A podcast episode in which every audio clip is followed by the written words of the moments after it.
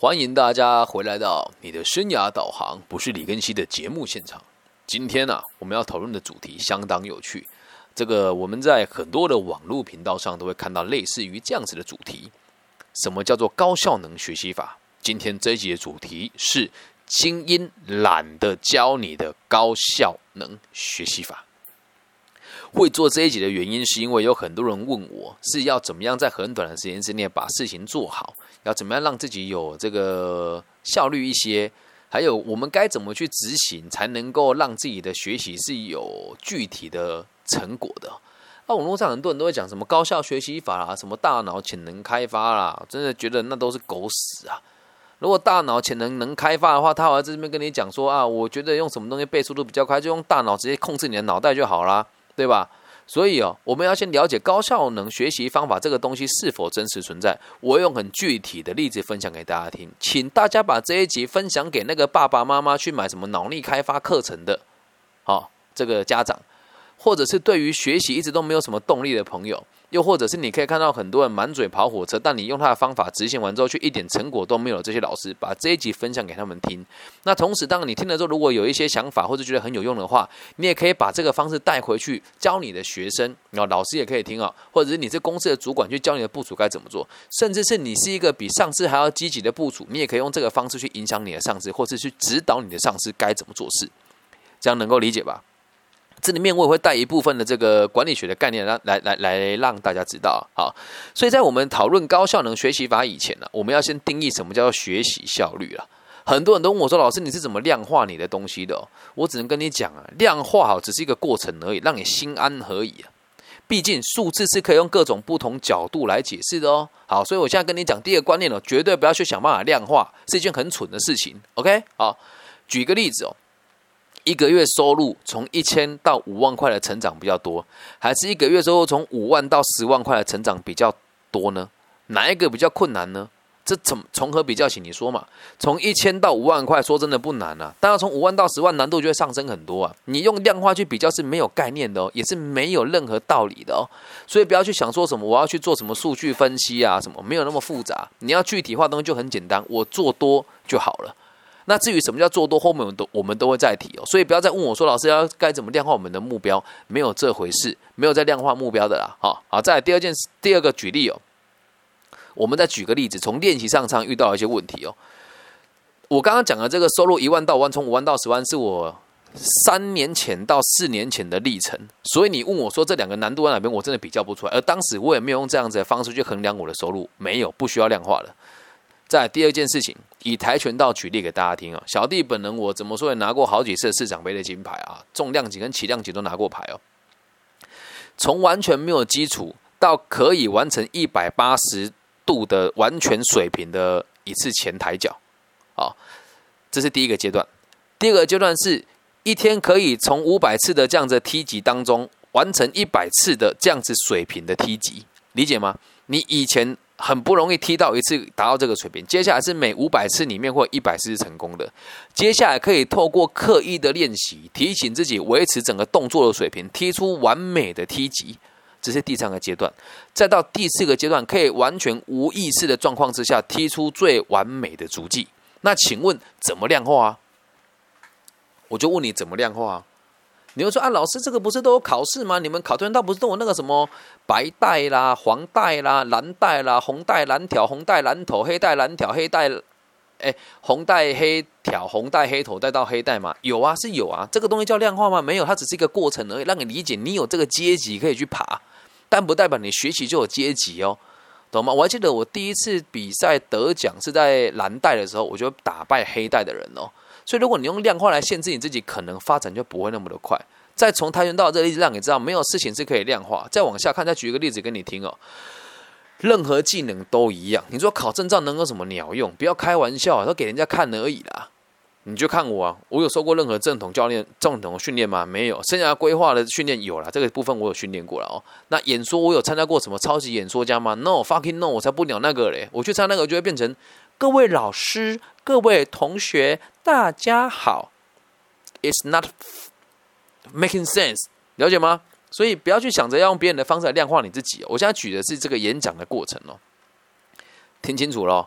如果你以后想要做讲师或者想要口语表达的话，这六个阶段就可以让你们去理解为什么不需要量化了。我们这边先讲量化是用数据的方式来控制你的练习是不必要的，但是你一定要想办法去增加你的产量。后面我们再提哦。我现在举这个例子是无法量化给大家听哦。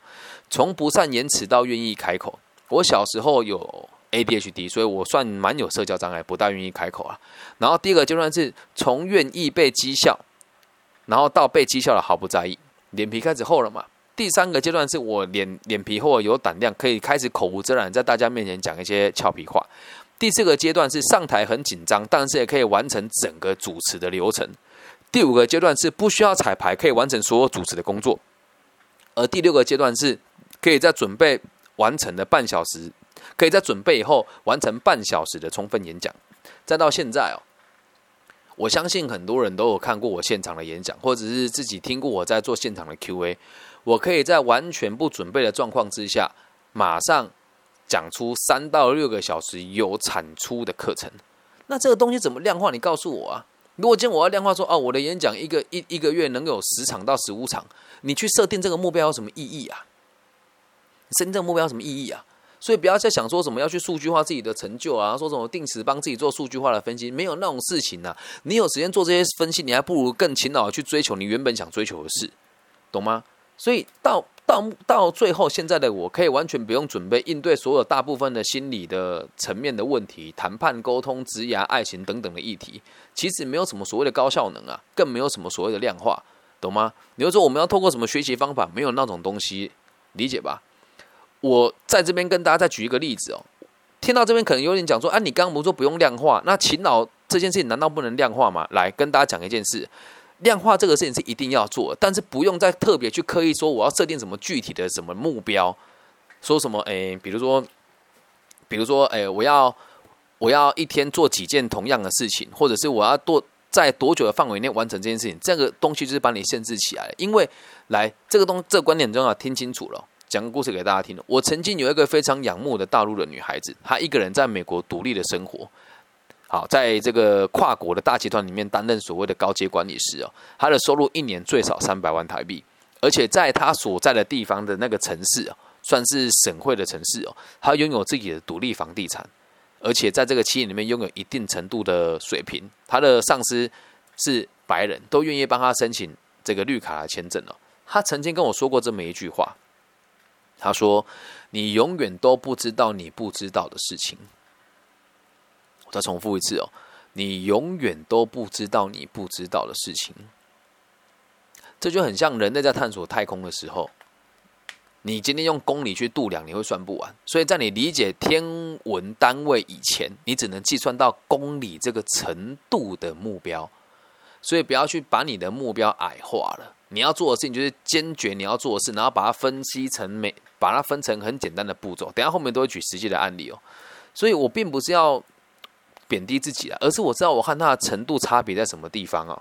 他是从资本主义的阶级体制上、心灵层面上，这个全球的视野的宽广，还有他的收入，都是完全碾压我的，理解吗？所以这句话我们要非常深入的琢磨，在没有基础的状况之下，不要说量化，啊连你错在哪里你自己都不知道了。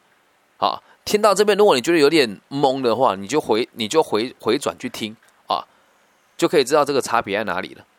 理解哦？这也不会跟你讲说什么只要努力就有成果啦，或者是什么要去量化自己的行程啊，每天要做什么高效能的这个时间管理，没有那种事。人就是人，人不是机器，你得要自然而然喜欢这件事情，然后去透彻他理解他学习的动机是什么，懂吗？所以最重要的第一点呢，首先呢，你一定要先有明确的学习目标。你要先知道我要学习的是什么，在这个领域当中，我不知道的事情有哪一些，懂吧？你永远都不知道你不知道的事情啊！这就很像走走在路上，你的裤裤子后面破了一个大洞，你在你在正面人家看你的时候，他会知道吗？不知道啊，你会知道吗？不知道，一定要有人跟你讲，你后面破了一个洞，你回头看你才会看得到嘛？这样懂那个意思吗？层次不到或是机机缘还没到的时候，你要去量化它，真的很困难，所以。不如先说你要学习什么，你得非常的具体。有具体的目标之后，你就发现根本就不需要量化。所以很多人学习哦没有效率的第一个主要的原因哦，就是因为不知道学了之后有没有屁用了。就是不知道学了之后有没有用了。我也偷偷跟大家讲，现在我也在准备英文的练习。为什么？我在 Clubhouse 上面这边打开了这个海外的知名度，但是在海外不会只有大家不会只用一种语言嘛？所以现在我又开始在学英文了。我希望在一年之内，我只是希望了，会不会做我不知道，因为要做事情很多。我可以在这些平台上用英文公开的演说跟公开的分享，我想要让大家理解的概念是什么。那我觉得它对我有用，我现在就开始学了，但是也还没有很用心学了哦。所以可能效率也会很低。你要先知道你学了之后有没有用啊？如果你学这个技能之后没有用，你怎么可能会有效率去学习它呢？再举一个例子哦，如果今天世界末日的僵尸横行，到处都是僵尸，呃，这样子哦，你还不会学习刀枪棍棒、拳脚功夫跟吸星大法，还有解阴白骨爪吗？会啊，不学你就死掉了嘛，懂吗？所以你会学习没效率的原因很大一部分是因为你觉得学了也没什么用啊。对吧？你的爸妈跟你说读书，读书能有什么鸟用？你告诉我啊！就算你考进了台湾的顶尖的大学，又怎么样呢？他会给你保障工作机会吗？不会啊，理解吧？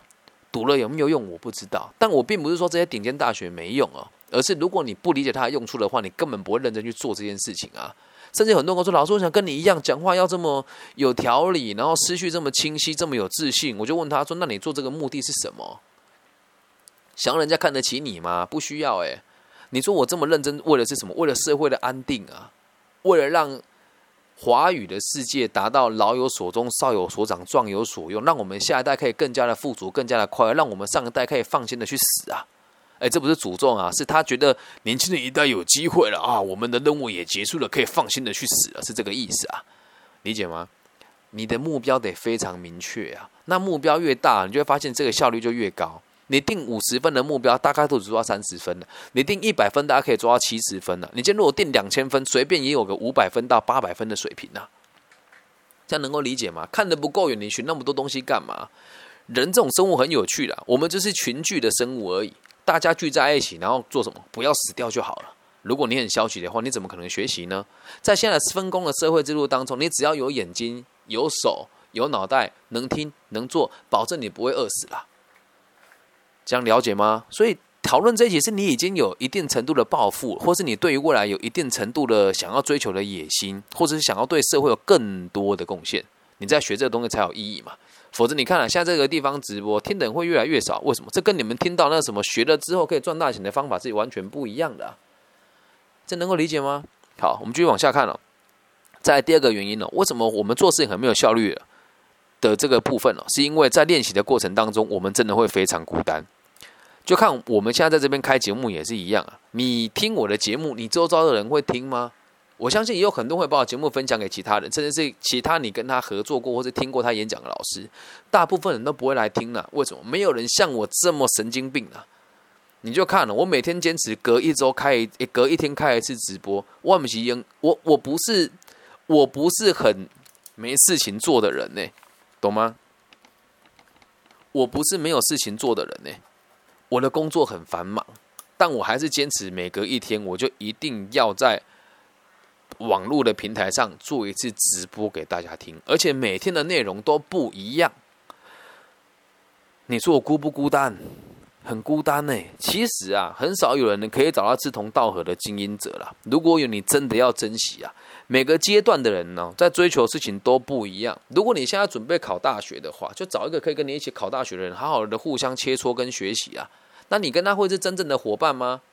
你跟他也有竞争关系哦，理解吗？但想法不能这么狭隘啊。如果你在认真的追求某一个技术的过程当中，你一定都会很孤单啊。一个人的努力程度会因为背景跟环境而有所不同，所以我们也不能去强迫任何一个人跟我们一样。了解吗？所以孤单很正常啊。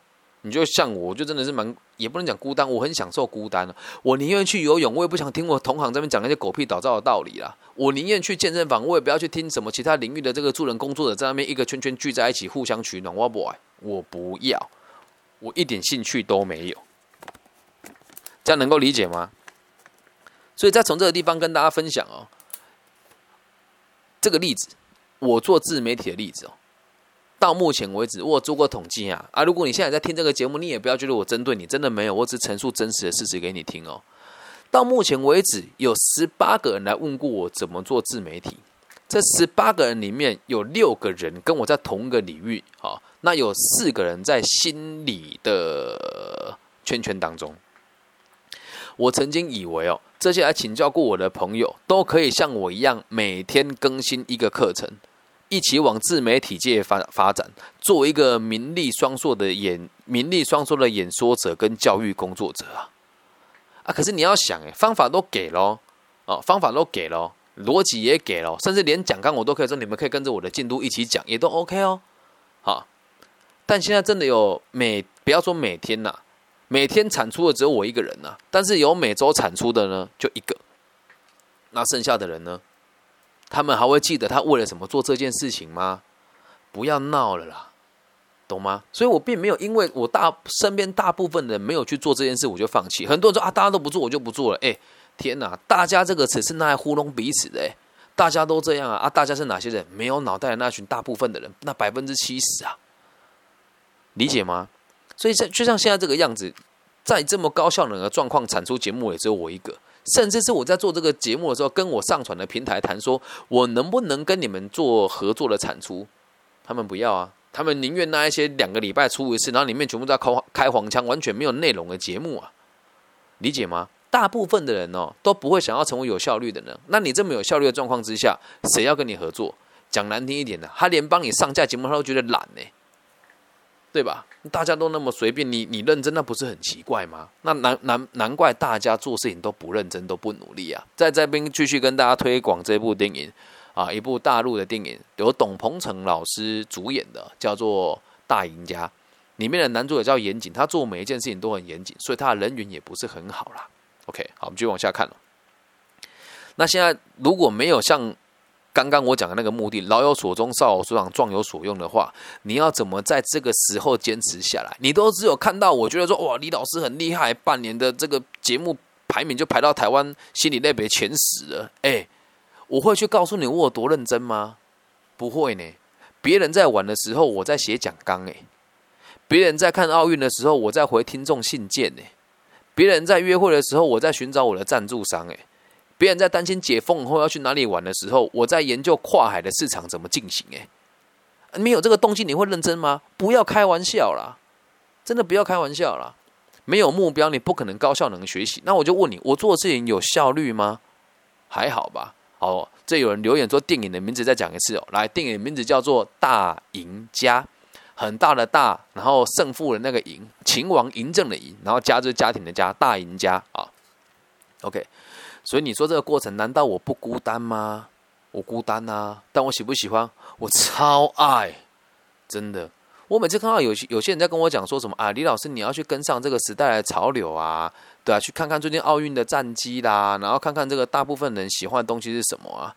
不是我不要，是群众的议题哦。如果对社会有帮助，我就会做。像前阵子，我觉得这一点，我就一定要跟大家分享吴亦凡的新闻啊，我做了一集来。推广男女的爱情应该要公平、公正、公开，然后处于对等的状况之下。这一集听的人反而很少，为什么？我里面没有骂人呐，没有去诋毁他啊，也没有去分化他们族群之间的斗争。那谁要听我的节目啊？我也很孤单啊，但我目标非常明确，所以我在做节目的这件事情也会非常的果断，不会被任何人影响。好，再来第三个原因哦，就是对自己不够有自信，所以你都会觉得自己做不来，不相信自己做得到了。假设你常听我们这个节目，有真的兴趣去学习个体心理学的话哦，你会理解一件事情哦，人类所有的努力都是来自于自卑感，因为自卑，所以我们努力，努力为了什么呢？得到团体的认同，得到对社会的贡献，因为努力而我们对团体有了有贡献的感觉，进而产生了自信。会相信自己在有困难的时候，别人也会愿意帮助我们，这个才叫真正的自信心。很多人放弃都是说啊，我怕人家笑我，或者我怕浪费时间了。人生没有任何一步路是走错的啦。就像我以前卖毒品的时候，哎，我这个先先补充啊，我以前卖这个毒品的时候，是我拿健康食品骗人家说这个是毒品，还真的很多人买。好，那如果我当时是。这件事情是对社会没有帮助的。我再继续这么走下去的话，那可能对大家的伤害就会非常的大。能够理解吗？那那这个工作对社会是没有没有没有这个所谓的贡献感的。所以当我赚到很多钱之后，我还觉得有点怕怕的，因为这个东西能赚多久我不知道，而且随时都有可能被警察抓走。虽然它不是犯法的东西，懂吗？所以回到我们现在的状况，很多人没有自信，是因为定下来的目标对社会没有帮助啊，对社会没有帮助啊。回想一下，我们今天主题是什么？高效学习。你要学的东西，如果对社会没有帮助，你又怎么可能真的是会很认真的去执行它呢？一定会有很多自由生跟我讲说：“老师，这样讲又不对了。我就是想当医生呢，所以我在很短的时间之内哦，去重考班重考，然后考上了医学院。那我就问你了，你赚到那么多钱为了什么？为了让别人看得起你啊？那为什么让别人看得起你？不希望不希望别人这个贬低你嘛？那人在什么状况下会认同你跟不贬低你？你要有被利用的价值啊！啊，这是最可悲的，也是最可笑的啦！你的利用价值是什么？就是钱呐！”懂吗？所以你的动机也很明确哦。你的你的这东西还是为了让别人对你取得认同感哦。所以你你设定的目标如果没办法去让社会有贡献，或者是让人家对你有认同感，你就不会认真去做啊。理解吧？这样懂吗？所以设定目标一定要对群体有帮助，这样子你才会变得更有自信心。要相信自己有困难的时候，别人会愿意帮助我们。学习永远都是困难的啊！记住这句话，学习永远都是困难的啦。那学习如果简单，那不用学了啊，笨蛋都会了，是不是？吃鼻屎需要学吗？不需要啊，对吧？那哪需要学？能够快速学学成的技技能哦，都不值钱呐。什么五分钟看懂财报？不要那么开玩笑啦！资深上市贵公司主管，你稽核过吗？你连分录过账、试算条件编本都唔办嘞，你都不知道。然后你告诉我说你要去教人家财务报表的使用，这不是开玩笑吗？实在是。这样能够理解吧？所以在现在的这个环境当中哦，我个人认为啊，我个人认为啦，我们要有高效学习的方式，都变成误导城市，要去买一些没什么屁用的课程，看了我就觉得一肚子火，真的。在上个场演讲，有一个学生问我说：“老师，我上网买了一一个这个某个台湾的这个什么知识变现的平台的节目，我花了几百块，但它内容只有十分钟，哎，我说你脑袋坏掉啊，爱说笑。”为什么你会以为那十分钟你可以学到东西啊？但实际上不可能啊！别傻了！我看起来这么獐头鼠目的人，我看起来应该不像那种很忠厚老实的人吧？我那么喜欢钻漏洞跟耍小聪明的人，我都不相信世界上能有事情可以速成的。那所以网络上讲的话听听就好。如果真的能高效，他还需要在这边跟你卖课程让你听啊？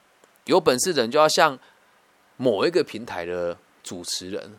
做自媒体不收钱，民众问他问题也不收费。去学校演讲从来不看签收单。这个人是谁？自己去猜哈，我没有说他是谁哦，不然大家都说我往脸上贴金啊。我确实看起来不像老实人啊。如果今天在群众当中你是扒手要找人下手，你不可能找我下手啦。我看起来不好惹，而且眼神锐利，看起来也不是什么好东西，这是实话。所以不要去相信什么叫高效能学习哦，没有那种事。所以不妨你去想一想啊，你问我这个问题之前，你想要学习的是什么？真的不要开玩笑呢。很多人都觉得上上课就可以得到一些收获，别傻了啦。那我如果真的这样子，我干嘛要开这个节目讲的那么辛苦？每两天开一堂，一次大概一点五小时到两个小时，我疯了吗？因为我知道速成的东西绝对无效啊。所以请大家理解你要学的是什么啦。啊！如果你连自己都不相信你自己的话，那还有谁会相信你啊？你会相信那个网络上那些有名的老师吗？前阵子有个朋友更好笑，要上个那个什么个人行销的课程。他说啊，我不跟你讲了，我们老师在上课。我说你老师上什么课？他说讲那个人品牌。我说他讲什么品牌？哦，我不知道。他跟我说他的名字，我上网一查，呵呵，他的粉丝只有我的十分之一。他在教人家讲什么叫个人品牌，大家听得很信哦。为什么？连辨识的能力都没有啊！所以这个年代哦，我必须得讲，真的很荒谬了。好，所以哦，你在学东西以前哦，你要先相信你自己。如果你都不信你自己，还有谁会相信你呢？在别人愿意指导你之前，或是更认同你之前，你要比任何一个人都还要更坚定，懂吗？所以最后帮大家整理一下哦。第一件事情，你要有明确的目标。如果没有明确的目标，你就直接不要学习了。一定要有核心呐。好，不过你的目标哦，如果是放纵的话，你你。也要努力的去知道你的底线在什么地方。有的人会讲，我要我对人生没有希望。当你要知道没有希望的底线到哪里呀？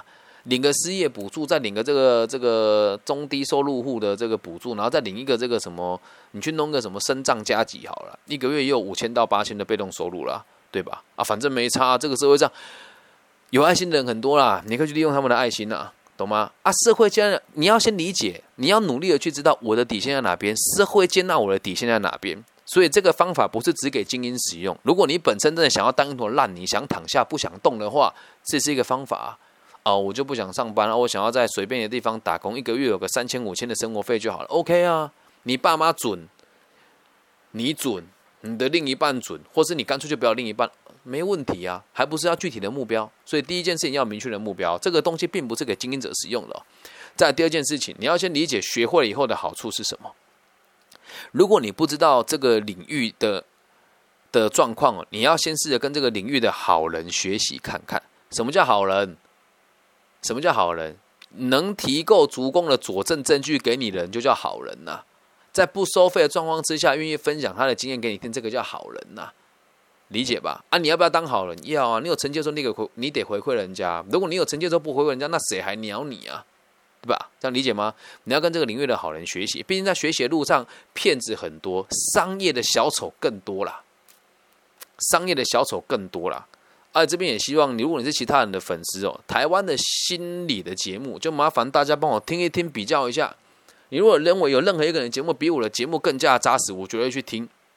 但是我很认真听过排名在我前面心理类型的节目，我真的觉得这些人的资讯量没有很大了。可能我一解释就像是别人五级的资讯量啊，那你说啊，这个市场就是这样啊，那 OK 啊，我也没有说人家不好，我只能说他们的目的是把东西变得简单，然后让大家以为这样就可以赚到钱，甚至认同他们在其他地方去买他们的产品而已。所以商业的小丑也很多。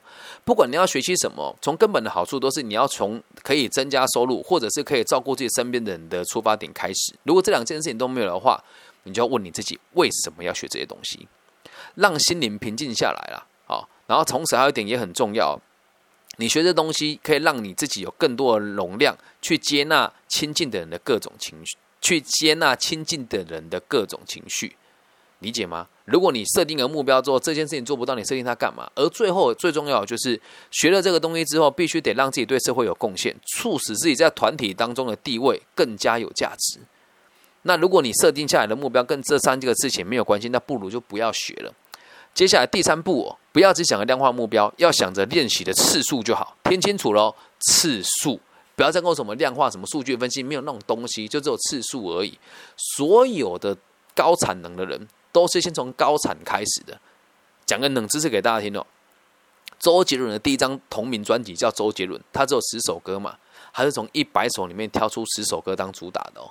所以不要再跟我说啊，我做不出来啊！再怎么差就是做出来，大量产出之后才能找出更好的东西是什么？理解吧？任何事情都可以切切成最简单的基础单位来执行举一个例子，如果你要当讲师的话，你每天就要写好几篇的文章了。如果再出阶一点，就要先产出每天的读书心得。读书心得总很好写的吧？对吧？来，我刚刚讲的那一位说，这个去听这个。老师讲品牌价值的那个同学在现场，他听到我讲这段，他人就走了。你看，他连基础都不愿意学啊！叫他写文章做自媒体，不要；叫他每天写读书心得，他不要。他宁愿花钱去听人家讲课，懂吧？所以你要先把所有的目标切成最小的基础来执行。第二个，如果你要做业务的话，每天至少拜访三个客户，再更基础一点，没有能力拜访客户的话，每天发六张名片给陌生人，并且要强迫自己眼睛看着他，够具体了吧？这个才叫量化。OK，再来，如果你要做自媒体的话，每周都要更新节目，更基础一点，每两天录制一集啊，然后在一周里面挑一集比较没有那么烂的来上架了。如果不知道这不，如果你不知道该怎么开始，在任何领域里面都一样，欢迎你找我聊一聊，反正我也不收费。可以吗？好，然后第四步，你要无时不刻的提醒你自己，阿德勒的自卑感，我不够好，但我愿意让我自己更好，我要尽力，目的是什么？我才会在放弃的时候没有遗憾。很多人老师，我什么事都做不好，对啊，你要面对事实，你就什么事都做不好啊，找个地方先努力看看嘛，连付出都不付出，就说自己什么都做不好，我很替你可惜耶。所以第四个原则是，你要无时不刻提醒自己，我不够好，我要让自己更好，才会让我在放弃的时候没有遗憾。就像我现在这样子，每天几乎每天开直播做课程，每一堂课程我都要规划这么久。哪一天我要放弃的时候，我一定会大手一摊呐，老子不做了。为什么？我这么拼都得不到结果，我做要为了什么啊？对吧？但我现在已经有成果了嘛，所以我不会轻易放弃嘛。但如果明年一切洗牌完了之后，我一样没有得到某些地区的人认可，那我也会停止这项项目啊。而我那时候放弃，我会觉得可惜吗？不会，我只会觉得是我自己能力不好，我换个地方继续做就好了。这样能够理解吧？然后第五件事情，少抱怨，少阅读垃圾资讯，相信你想相信的就好。你就看哦，这个节目到现在开直播到现在哦，来来进来来去去进进出出的人这么多了哦。啊，你认为他会相信我说的话吗？也不会。啊，有什么不对吗？也没有。相信你所相信的就好。搞不好在其他人眼中，我才是所谓的垃圾资讯哦。相信你要相信的去做就对了。讲了这么多，你也不一定会愿意做啦。我可以跟大家保证一件事情：今天要求大家做的事情，我自己都有做到啊啊！不是要跟大家比惨了哈。我我先讲好的部分是什么？我让值得让大家参考的原因是，我相信我是全台湾唯一一个横跨心理智商界、职涯顾问界跟自媒体界的人。我虽然不是心理智商师，但很多人会骗我去讲个体心理学，言行合一且用本名去进行教育的工作者。我相信在这个领域你找不到第二个，就只有我李根喜而已。不要说年少有成啊，但是不是比别人有效率很多？如果你有跟我咨询过的人，或者说李老师这个很喜欢打断别人的老师。但实际上是你要说什么，我大概都知道了啦。